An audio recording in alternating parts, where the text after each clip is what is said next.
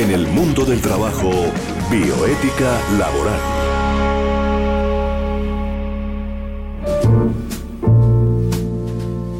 Un saludo muy cordial para toda la audiencia de Unipiloto Radio Online, de la red de radios universitarias RUC y de todos los oyentes que nos escuchan a nivel nacional a través de eh, eh, de todas las plataformas que nos representan y nos retransmiten.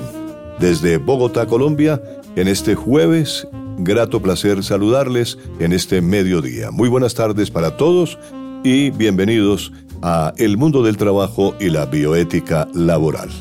Toda nuestra mesa de trabajo está conformada por expertos que están listos para acompañarles con el tema, eh, los temas apasionantes que tienen que ver con el mundo del trabajo y la bioética laboral. Gracias al doctor Miguel Pérez, presidente de ACOSED, que nos acompaña hoy como invitado especial, a Natalia Urrego Reyes, jefe de prensa de ACOSED, muy, muchas gracias por su amable colaboración. A Gloria Ortega Bedoya, profesional del Ministerio de Trabajo, a Octavio Arcila Quintero, abogado y eh, especialista en bioética laboral y eh, en magíster en educación. Estefanía Gómez Castaño, que es eh, egresada de la Universidad Piloto de Colombia en el campo de negocios internacionales, y a James Olarte Pedraza, nuestro ingeniero de sonido. Muchísimas gracias por su colaboración. Yo soy Tito Martínez Ortiz, grato placer acompañarles en la conducción de este espacio. Y vamos inmediatamente con nuestro invitado especial, el doctor Miguel Pérez. Muy, buenos, eh, muy buenas tardes, doctor Miguel. Pues muy buenas tardes, eh, muy complacido de participar en este importante, interesante eh, programa sobre el medio laboral, el mundo laboral. Claro que Entonces, encantado, de aquí estamos. Doctor Miguel, usted es el presidente de ACOSET. Las empresas de servicios temporales eh, han sido realmente una importante solución al trabajo formal flexible en Colombia, ¿no es cierto? Eh, sí, realmente mm, yo estoy presidiendo desde hace algunos años esta asociación, que es la Asociación Colombiana de Empresas de Servicios Temporales ACOSET, que fue fundada en el año de 1975. ¿Cómo funciona, ¿Cómo funciona esa figura en el país? Sería importante para nuestros oyentes. Aquí tenemos oyentes que son, eh, eh, arrancamos de, de emprendedores también, porque hay algunos estudiantes que ya son emprendedores, eh, algunos estudiantes que ya son egresados de la universidad y tienen su propia empresa. Hay algunas personas que ya están vinculadas a la empresa privada y obviamente les llevamos siempre noticias con respecto al mundo laboral. ¿Cómo funciona realmente la figura de las empresas de servicios temporales?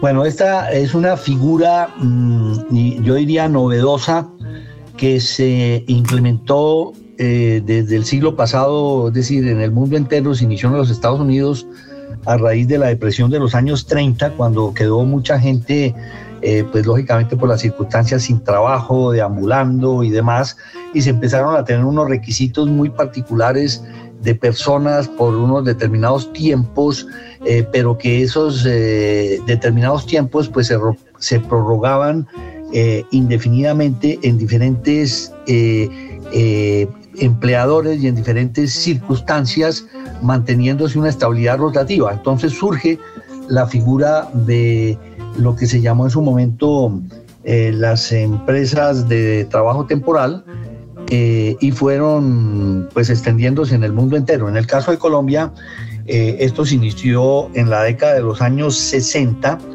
a raíz de la llegada de una multinacional eh, que fue la primera empresa eh, de trabajadores temporales en el mundo, que fue Manpower.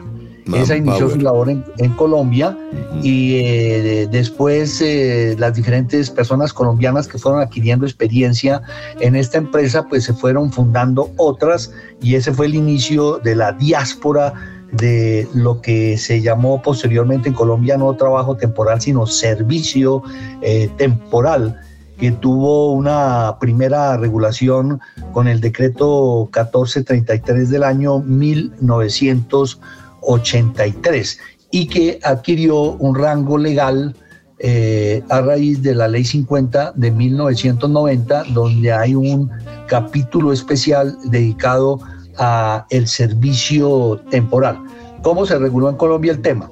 El tema se reguló, como su nombre lo indica, como un servicio temporal de colaboración en actividad de terceros con una especialidad que consiste en el envío de trabajadores que la ley llama en misión a colaborar temporalmente en el desarrollo de esas actividades de terceros.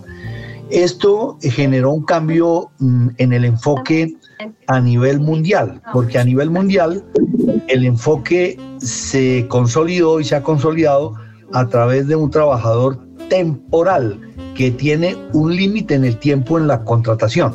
En el caso colombiano se habló fue de servicio temporal de colaboración a través de un trabajador que no es temporal sino misional para un servicio, ese sí temporal de colaboración. Este cambio sustancial genera en Colombia un trabajador flexible, permanentemente rotativo en necesidades temporales de terceros, con una característica importante que fue lo que la ley buscó, que fue la formalización de ese trabajador.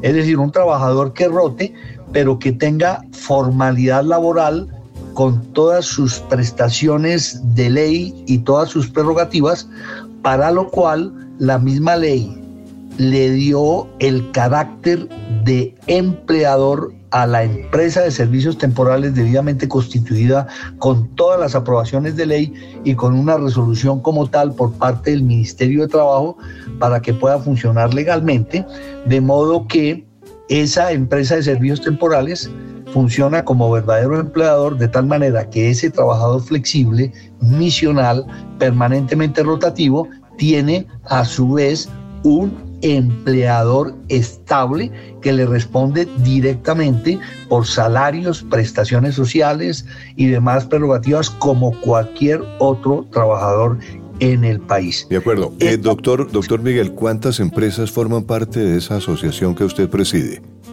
En este momento nosotros estamos en 130 empresas de servicios temporales eh, afiliadas a la asociación, que son las más grandes del país, las medianas, tenemos pequeñas, medianas y grandes, pero en nuestra... Operan a nivel nacional, operan a ah, nivel nacional.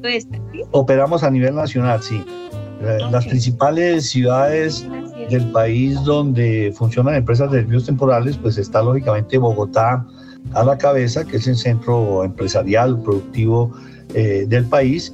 Está mm, eh, Medellín, eh, Cali, Barranquilla, Cartagena y Bucaramanga. Son como los, los principales sitios donde hay presencia de servicio temporal, aunque hay en todo el país, ¿no? Pues en menor escala, como en ciudades como, digamos, el eje cafetero, Manizales, Pereira, Armenia, Popayán, en fin, en diferentes ciudades del país, ¿no? ¿Cómo no?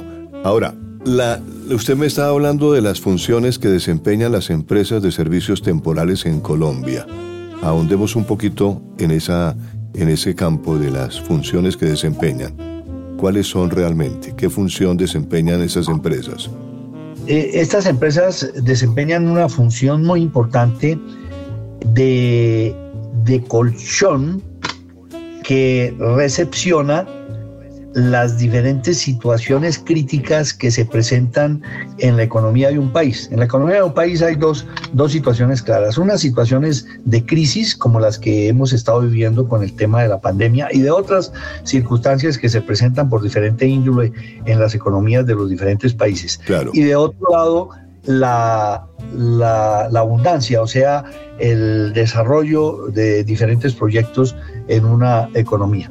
¿Por qué es un colchón muy importante para esas dos situaciones, porque las empresas a través de esas situaciones cambiantes que se presentan en una economía y cada vez se acentúan esas situaciones movibles, cambiantes, dinámicas, estas empresas disponen de un personal precisamente flexible que se acomoda a esos vaivenes de la economía, con un personal que las empresas necesitan normalmente para atender situaciones especiales. Y entonces disponen a través de estas empresas de un recurso humano justo a tiempo, por el tiempo que lo requieren, especializado, ahorrándose una cantidad de situaciones como por ejemplo eh, selección de personal, capacitación de personal, eh, tener un personal permanente que no requieren sino para situaciones eventuales y específicas y concretas, entonces les ayuda a ser competitivos a las empresas en los diferentes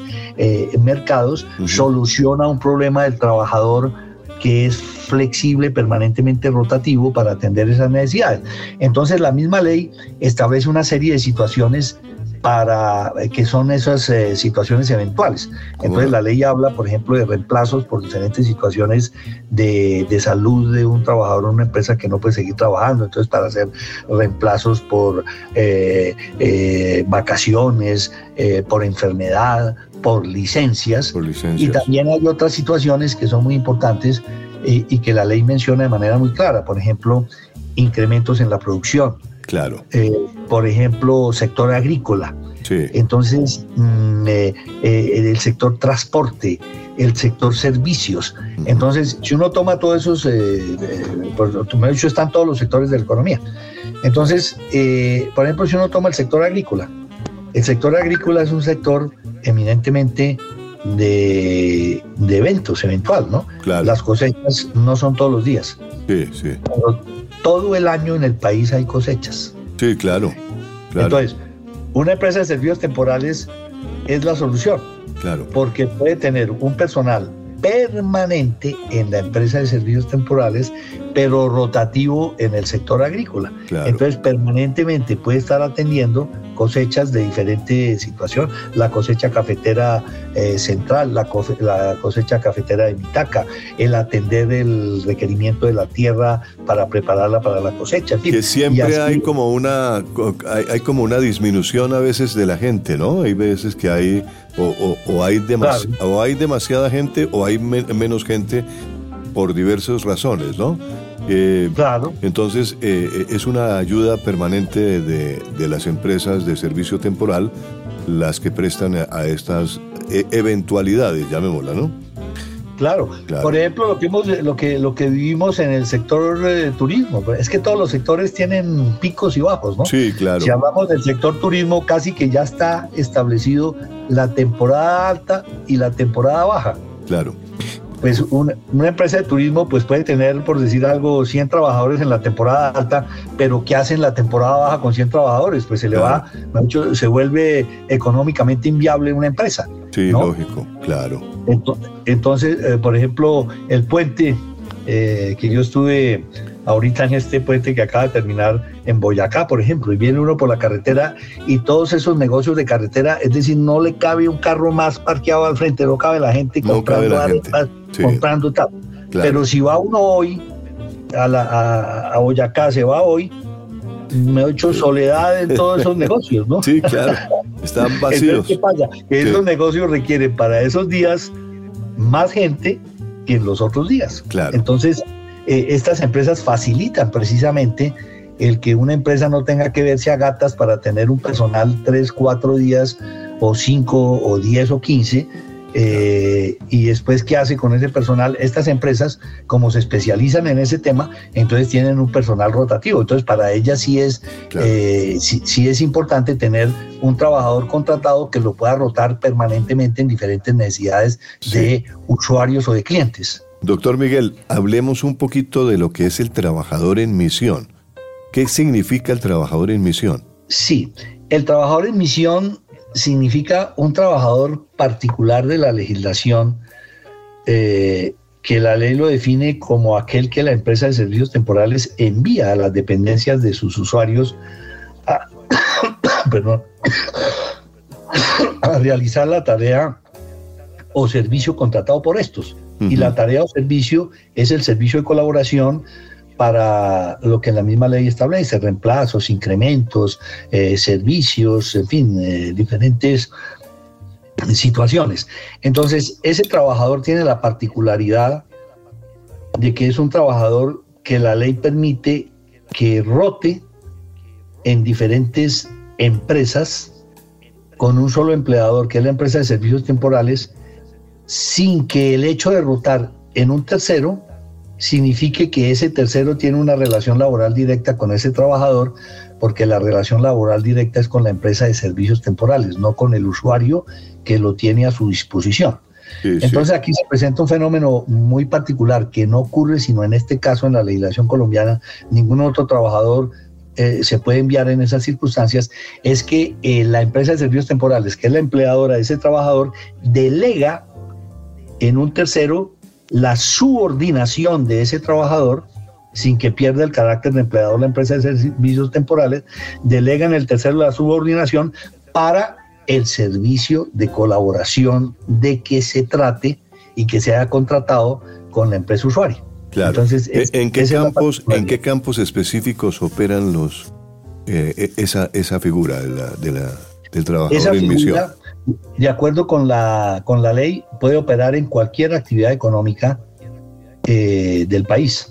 No hay limitación de que trabajen solamente, por decir algo, en el sector alimentos o en el sector transporte, sino que pueden eh, laborar los trabajadores en misión en cualquier actividad económica. Ahora, desde el punto de vista de actividad económica, el servicio temporal como servicio temporal es una actividad económica reconocida por la ley y clasificada como actividad económica particular. Sí, sí. Tiene la a su vez la, especialidad o la, o la particularidad de que esta actividad del servicio temporal eh, tiene la especialidad del envío del trabajador en misión porque es su objeto social único y exclusivo. Nadie más en Colombia puede hacer servicio temporal, es decir, nadie en Colombia puede enviar legalmente trabajadores en misión a terceros y delegar la subordinación en un tercero. ¿Y eso es más o menos en qué porcentaje? ¿En qué porcentaje está operando? Eh, ¿Qué, porcentaje de los trabajadores en misión está siendo contratado directamente por los usuarios del servicio? Ah, en, la estadística que nosotros llevamos, un 30% de los trabajadores misionales en Colombia en algún momento de su desarrollo laboral son contratados directamente por las empresas usuarias. Esto eh, se presenta especialmente en, eh, en la gente joven. Digamos, las empresas de servicios temporales históricamente se han convertido en el primer nicho de experiencia laboral de la gente joven. Claro, recién egresados. Recién egresados. Y eso ha facilitado mucho la vinculación laboral de la gente joven. Es decir, se ha convertido las empresas de servicios temporales en el país en, en la estrella para la vinculación de personal joven y de primer trabajo. y eso lo agradece mucho la gente. Nosotros recibimos con mucha frecuencia de, personas que agradecen eh, la labor de las empresas de desvíos temporales en ese sentido, de ser el primer vínculo laboral y donde hacen experiencia para que puedan empezar a hacer hoja de vida y hacer toda su trayectoria profesional. Claro, porque muchas veces se presenta el caso, me imagino, de gente muy creativa, de gente que, es muy prospectiva y que, realmente tiene un buen desempeño en la empresa y la empresa quiere quedarse con ese empleado eh, definitivamente, ¿no? Entonces le da la oportunidad de una vinculación más, más eh, cercana y más eh, efectiva dentro del mundo de la empresa. Qué bueno. Esa es una buena noticia para las personas eh, eh, que nos escuchan, especialmente los jóvenes que nos están escuchando, porque ese es un buen, buen vínculo, un primer vínculo eh, con el mundo laboral que pueden obtener, ¿no es cierto?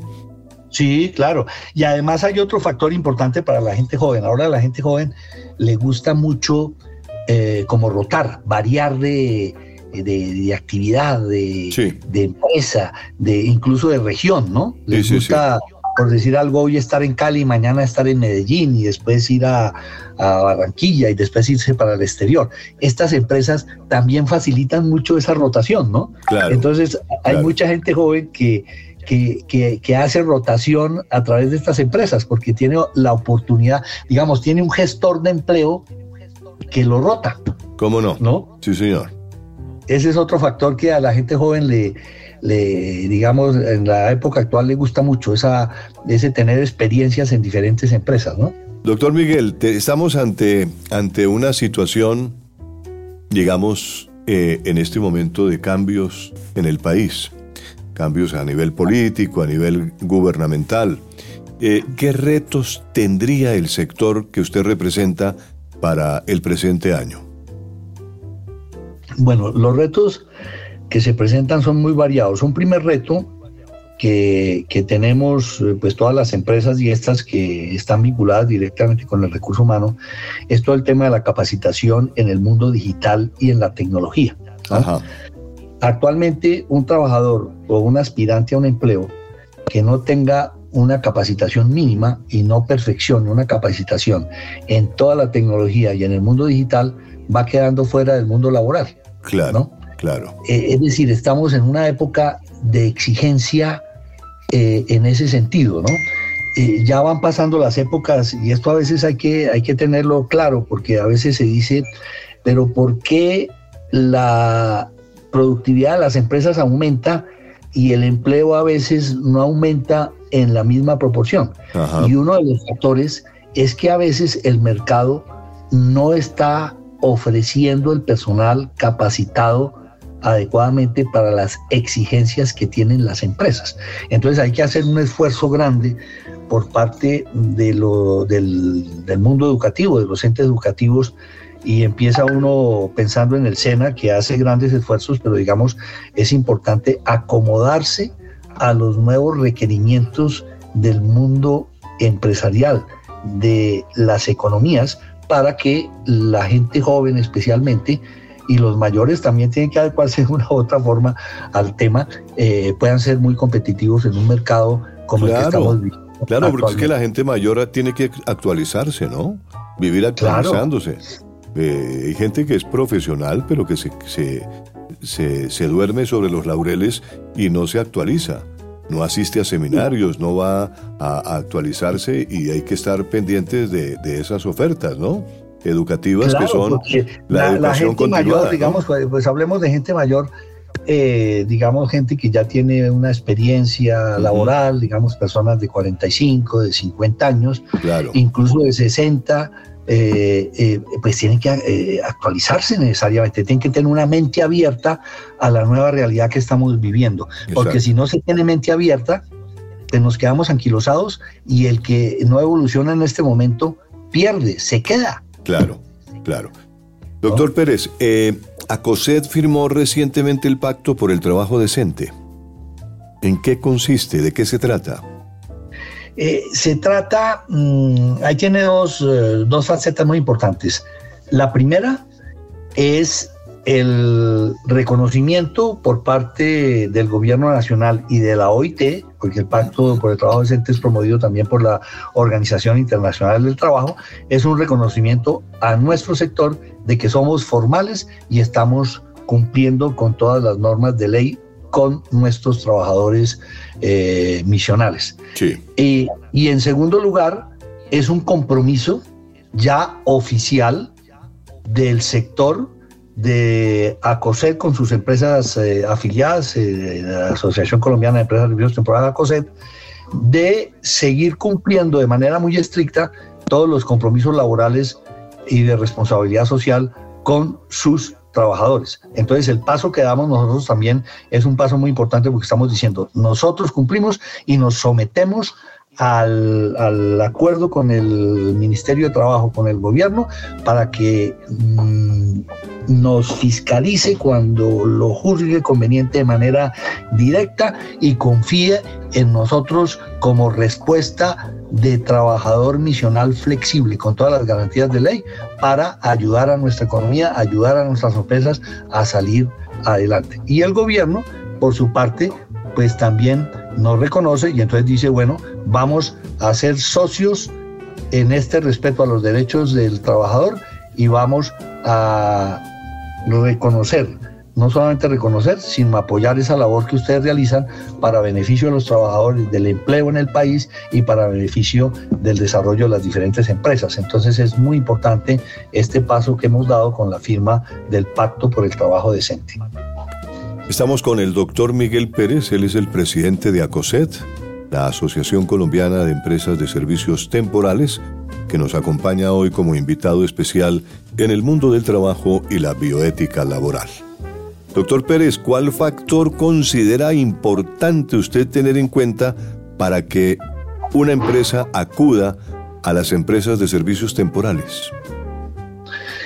Bueno, un, eh, factor importante es eh, el buscar para sus necesidades eh, movibles, dinámicas y cambiantes una figura que le va a permitir ser al empresario más competitivo, contar con una figura totalmente reconocida, con un trabajador misional totalmente formal y además esto permite que las empresas del país formalicen empleo, porque esta figura del servicio temporal y el trabajador en misión es un mecanismo importantísimo para formalizar empleo porque muchas empresas tienen cantidad de trabajadores informales por fuera del régimen laboral, no reconociéndoles todos sus derechos por lograr economías eh, en un momento determinado, como en estas épocas de crisis. Por ejemplo, muchas empresas de pronto acuden a, a informalidad laboral cuando pueden tener un recurso humano formal a través de estas empresas de servicios temporales que ayuda a esa formalización de empleo. Entonces yo llamaría a que eh, se valorice la labor importante que desarrollan estas empresas y eh, los empresarios y las entidades, pues tanto públicas como privadas, acudan a esta figura para atender sus necesidades puntuales con un trabajador totalmente formal. Correcto, correcto. Pues doctor Pérez, eh, le agradecemos mucho su participación aquí en el mundo del trabajo y la bioética laboral. ha sido realmente muy, muy importante su participación.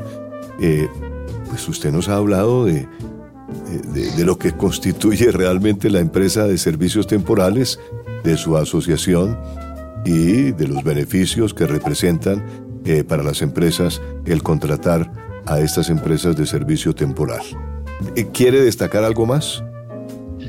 Eh, pues yo diría que, que, es importante a nivel nacional conocer y profundizar en el verdadero alcance de esta figura, porque muchas veces se confunde con un trabajador temporal a un año, cuando como lo hemos manifestado, esto no es un trabajador temporal, es un trabajador misional para servicios temporales de colaboración en la actividad de terceros. Lo que mueve la temporalidad no es el trabajador, lo que mueve la temporalidad es la empresa, es la economía, son los vaivenes, como lo he venido diciendo, de la situación económica. Entonces la figura en Colombia no surgió para regular un contrato laboral temporal a un año, que para estos efectos no sirve para nada, sino lo que reguló fue un trabajador misional para atender la movilidad económica que presentan los mercados en esas necesidades, esas sí, temporales y puntuales que tienen las diferentes actividades económicas. Entonces me parece que si en Colombia entendemos adecuadamente la figura, vamos a dar un salto importantísimo en la formalización del empleo y en atender las respuestas que requiere la economía en este sentido. Entonces me parece que eso es importante para que lo tengamos en cuenta. Bueno, hay una cosa importante y es que las empresas que nos están, los empresarios que nos pueden estar escuchando, eh, pues tal vez piensan, ¿y esas empresas tendrán una base de datos de trabajadores disponibles, debidamente organizada, experimentada y capacitada? Entonces es importante ese punto, ¿no es cierto? Porque las empresas temporales... estas empresas eh, como son expertas en el manejo de recursos humanos, es decir, aquí hay empresas que tienen 30, 40 años de funcionamiento. Yo tengo empresas afiliadas que llevan muchos años. Hay otras que tienen 15, 20, 25, 10 años de funcionamiento exclusivamente en manejo de recursos humanos. Entonces, si en Colombia alguien sabe de manejo de recursos humanos pues son las empresas de desvíos temporales. Entonces las empresas de desvíos temporales pues tienen unas bases de datos muy completas, tienen las personas especializadas para los requerimientos de los usuarios, les ahorran muchos costos a ellos, a los empresarios, en toda esa parte previa de conseguir personal, de recursos, de entrevistar, de todo, porque ya tienen eh, disponible la empresa de servicios temporales toda esa documentación y toda esa base del recurso eh, humano. Porque esa es su especialidad. Entonces, eh, pues es, es, un recurso, mm, desde mi punto de vista, pues muy importante para, para las empresas y para las empresas no solamente privadas, sino del Estado. El Estado también tiene muchas actividades que son eh, temporales, que son puntuales. Sí, claro, claro. Es, es, es, realmente público y privado el servicio para el servicio, la parte pública y la parte privada. Muy bien, doctor Miguel Pérez, muchas gracias de nuevo. Muy amable. Estos, estos micrófonos están abiertos para usted eh, cuando lo estime conveniente, cuando quiera eh, venir a, a, este espacio del mundo del trabajo, no es sino que nos llame y ya estamos abiertos para divulgar toda acción, todo proceso, todo evento que usted quiera destacar con mucho gusto aquí en el mundo del trabajo y la bioética laboral de la Universidad Piloto de Colombia. Estaremos dispuestos a colaborarle, ¿oyó? Bueno, pues mil y mil gracias eh, por la atención. He, estado muy complacido de participar en este importante programa. Y a usted, Tito Martínez, eh, en la dirección y a todas las personas que participan en este interesante programa, pues eh, felicitaciones y mil gracias por esta importante oportunidad que me han dado para hablar de este tema de las empresas de servicios temporales. Acuérdese que son los jueves a las 12 del día en Unipiloto Radio que usted puede escuchar siempre el mundo del trabajo y la bioética laboral. Doctor Miguel Pérez, una feliz tarde y nos hablamos eh, eh, nos seguimos hablando en estos días para coordinar con usted más acciones desde el punto de vista laboral. Bueno, mil y mil gracias nuevamente. Que esté muy bien.